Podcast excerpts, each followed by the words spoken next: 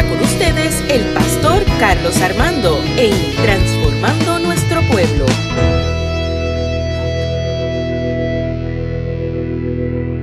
Juan capítulo 6, versículo 68 dice, le respondió Simón Pedro, Señor, ¿a quién iremos? Tú tienes palabra de vida eterna. Cuando hablamos de la historia, tenemos que comprender que el ministerio de Jesús era transformar el pensamiento del pueblo. No era simplemente el, que cambiara las actitudes de las personas, sino transformar el pensamiento de los suyos, transformar el pensamiento del sector religioso, el cual tenía un pensamiento distinto al reino. Distinto no porque Dios así lo quería, sino porque ellos así lo habían interpretado. Pero Juan dice en el capítulo 1, versículo 12, mas a todos los que lo recibieron, a quienes creen en su nombre, les dio potestad de ser hechos hijos de Dios. Vemos cómo Jesús va llamando y escogiendo a sus discípulos, les da dirección, les da vocación, les da sentido a lo que hacen. En el caso de Pedro, en el versículo 41, Jesús le da sentido a su profesión, le dice ahora, serás pescador de hombres. En el capítulo 2 vemos cómo narra Juan el primer milagro de Jesús, que quien busca a Jesús para el primer milagro fue su madre María. Y la respuesta me es curiosa cuando María lo llama. Jesús le responde a María, ¿qué tienes conmigo, madre? Todavía no ha llegado mi tiempo. Esta respuesta hay que entenderla. Recuerde que el vino tiene un significado, la sangre derramada del cordero. Jesús está afirmando en el primer milagro a lo que él vino, pero sabía que no era su hora. Otra interpretación que se le pudiera dar a este, este milagro es sobre el vino nuevo y el vino viejo. La experiencia de la fiesta eh, es el milagro en sí, pero de igual forma tiene el significado de que Dios siempre va a producir nuevas experiencias. Cuando pienses, hermano y hermana que me estás escuchando, que se acabaron tus oportunidades, Dios siempre impartirá vino nuevo en tu vida. Dios siempre va a abrir camino nuevo en tu vida.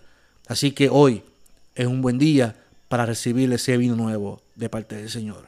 Luego dice el texto que Jesús sigue caminando y entra al templo y expulsa a los mercaderes. Y la, pregunta, la respuesta de Jesús es que hay un celo que le consume. Y esta historia es interesante porque la gente entiende o comprende que el pecado o el error fue la venta dentro del templo. Y en realidad eso era muy normal en aquella época, la venta. El asunto era eh, la injusticia que los mercaderes tenían con los gentiles que estaban afuera. Eh, se, se, acercaba la fiesta de la Pascua y se acercaban los gentiles de otros países para participar de esta fiesta. Y, ellos abusaban y le vendían los animales para, decirle que sus pecados iban a ser perdonados. Por ejemplo, le vendían a cierto precio la paloma, le vendían a cierto precio eh, el carnero. Y, según su pecado, eh, así le cobraban a estos gentiles y sus pecados iban a ser perdonados. Así que Jesús está indignado por, la corrupción y por la injusticia de estos mercaderes dentro del templo. Luego dice el texto que Jesús sale de ese, de esa, de ese momento donde vira las mesas y tiene una, conversación con uno de los personajes que, la gente no quiere entender. Jesús decide ir a casa de Nicodemo. Y el, hecho de que Jesús fuera a, a, casa de Nicodemo es el lugar donde el sector religioso mismo no quería ir. La experiencia con Nicodemo se basa en preguntas, preguntas que nadie se las respondía por su estatus de cobrador de impuestos. Muchos pecadores hoy viven con preguntas y el problema no está en las preguntas en sí. El problema es que las iglesias no se las quieren responder porque no quieren ir a sus casas. Porque vivimos juzgando a los que viven en pecado, vivimos señalando y los sacamos de los templos porque sí, porque no piensan igual. Jesús tuvo la amabilidad de sentarse con él en su propia casa, de, con, de contestar sus preguntas y de aceptarlo. Este capítulo, el capítulo 4, dice el texto luego, y, no, y, es un texto relato que no podemos pasar por alto, y es la, la, la que para poder comprender la respuesta de Pedro. Y se fundamenta el capítulo 4 de Juan en la historia de la mujer samaritana. La mujer samaritana tuvo un encuentro con Jesús. Esta mujer llega allí donde está Jesús sentado, dice el texto en el capítulo 4, que sus discípulos siguieron caminando mientras Jesús se sentó. Y es Jesús quien comienza esta conversación con esta mujer. Es él que le dice, mujer, ¿me puedes dar de beber de esa agua? Y la mujer asombrada porque un hombre judío y ser hombre entabla una conversación con ella. Ella porque es mujer y porque es samaritana. Los judíos y los samaritanos no se llevaban entre sí. Así que Jesús comenzó una conversación para poder bendecir la vida de esta mujer. Esta mujer viene arrastrando ciertas experiencias de su cultura, de su tradición. Esta mujer, Jesús le pregunta y le dice, yo quiero que tú me des de esa agua. Y ella le, responde, no tengo la fuerza para buscar esa, agua. Y Jesús le dice, pues busca a tu marido. Y ella dice que no tiene marido. Y él dice que muy bien has dicho porque ya has tenido cuatro maridos y el que tiene ahora no es tuyo. Si, si nosotros analizamos el texto en nuestra cultura, pudiéramos pensar que Jesús le está diciendo a esta mujer prostituta. Y es lo que yo escucho muchas veces en los mensajes sin, saber la cultura, el contexto histórico, social, político que esta, esta mujer vivía. Recuerde que esta mujer tenía un problema en ese tiempo que estaba viviendo. Y era que era mujer y la mujer no decidía con quién se iba a casar. Por lo tanto, Jesús no estaba señalando su comportamiento supuestamente de prostituta porque no lo era. Jesús estaba conociendo y estaba afirmando el sentimiento de ella de, ser una no persona en, en la Biblia. Esta mujer venía arrastrando el hecho de que no podía tomar una decisión con quién se iba a unir su vida para ser feliz. Y esta mujer dice que no tiene marido, es cierto, porque ella no decidió con quién juntarse. Su cultura decidió por ella. Así que esta mujer es, es víctima de unas consecuencias de su cultura, de su situación social. Y Jesús le está diciendo, que conoce lo más íntimo que hay en su corazón.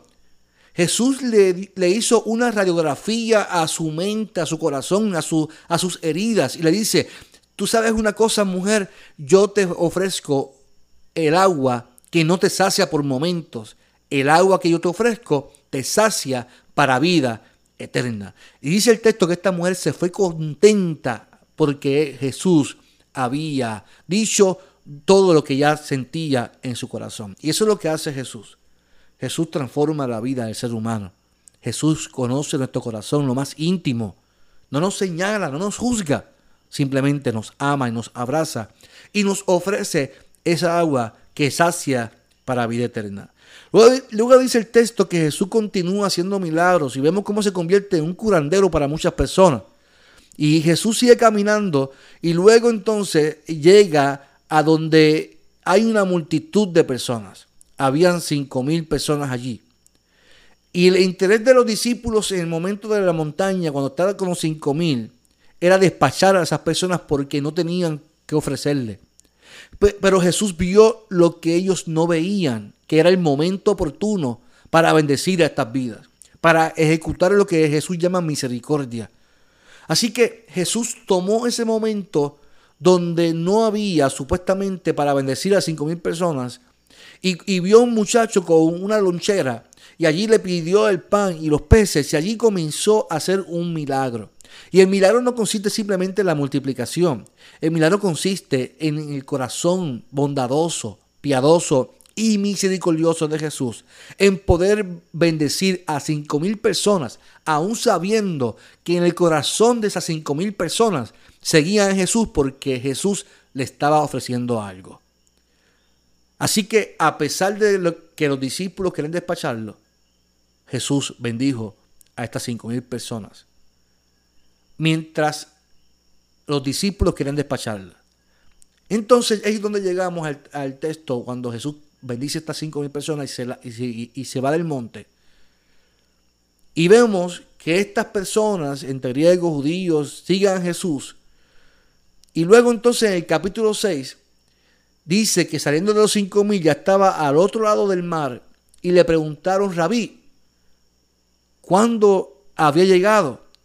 La respuesta de Jesús es una de esas respuestas que no podemos disfrazar, porque Jesús tenía su carácter. Jesús le dice, de cierto, de cierto os digo, que usted me busca, me buscan porque habrán visto las señales, sino porque coméis del pan y os saciáis.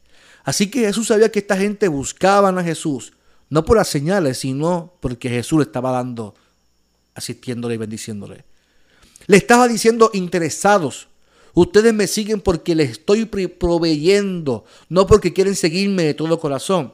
Y ahí es que nos damos cuenta que no todos los que van a la iglesia, no todos los que dicen que van a seguir a Jesús, lo siguen con el mismo propósito. Unos siguen a Jesús porque aman a Dios y otros porque reciben beneficios personales en la iglesia. Así que es una realidad que vivimos. No todo el mundo sigue a Jesús o a Dios con el mismo interés. Dios quiere que tú lo busques simplemente porque lo amas y porque llevas un momento de intimidad con Él y le conoces. ¿Qué ocurre con esto? Jesús confronta ante la pregunta dirigida, ¿qué deberíamos o qué debemos hacer para poner en práctica las obras de Dios? Dice, sé la gente. Respondió Jesús, que creas en aquel que Él ha enviado. Y ellos responden, ¿qué señal pues haces tú? Y como típicos religiosos comenzaron a narrar experiencias del pasado Nuestros padres comieron del maná del desierto, como está escrito. La respuesta entonces de Jesús sigue sencilla. Moisés no les dio pan del cielo, pero sí mi Padre os da el verdadero pan. Porque el pan de Dios es aquel que descendió del cielo y da vida al mundo. Se refiere a Jesús mismo. Jesús es ese pan que da alimento a la gente. Pero ellos no, podían comprender lo que Jesús estaba hablando porque su vida estaba enmarcada en la religión, estaba enmarcada en la tradición y en la historia y no en lo que estaban viviendo en ese momento. Así que la respuesta de ellos es normal. Ah, pues danos ese pan. Danos ese pan que tú estás hablando. Jesús dice, pues claro que le voy a dar ese pan. Danos ese pan es no entender que quien está de frente a ellos es el pan de vida eterna. Es aquel que puede saciar la vida del ser humano. Jesús le respondió que Él era ese pan y que el que tiene hambre y come de su pan nunca tendrá hambre ni sed jamás. Los judíos que estaban allí murmuraban entre sí molestos porque no creían las palabras de Jesús. Y ahí está, ahí es que nos damos cuenta que no todo el que sigue a Jesús lo entiende. Está porque recibe algo, pero no le conoce. Y te explico por qué. Cuando Jesús dice que la única forma de comer ese pan era aceptando que Él era el Hijo de Dios. Dice el texto que todos se fueron. Todos le abandonaron. Y dice que solamente quedaron los discípulos. Esto me hace pensar en lo siguiente. No todos los que están a tu alrededor se quedarán cuando Dios le confronte por sus acciones. No todos tienen la capacidad de entender a Jesús.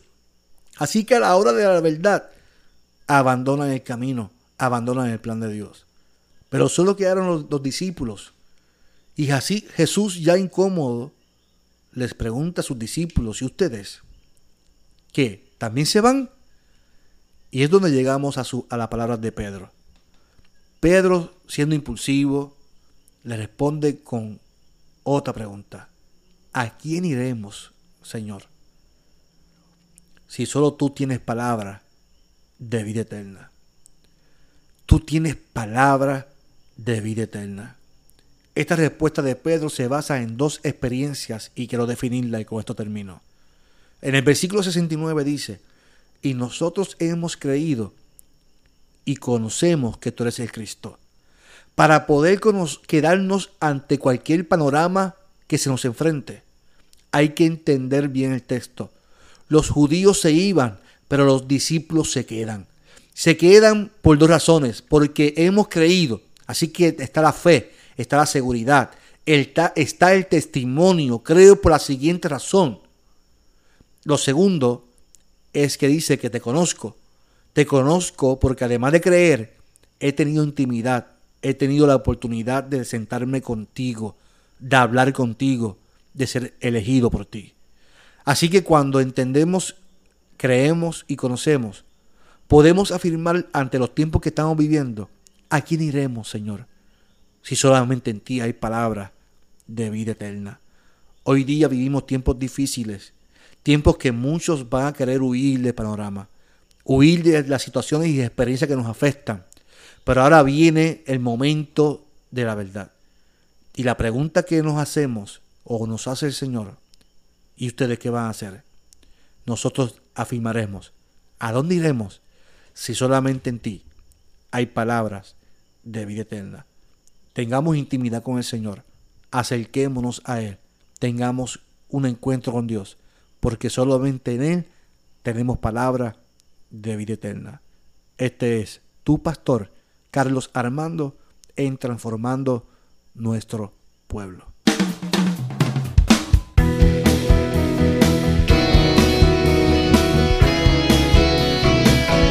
Esto fue Transformando Nuestro Pueblo con el pastor Carlos Armando.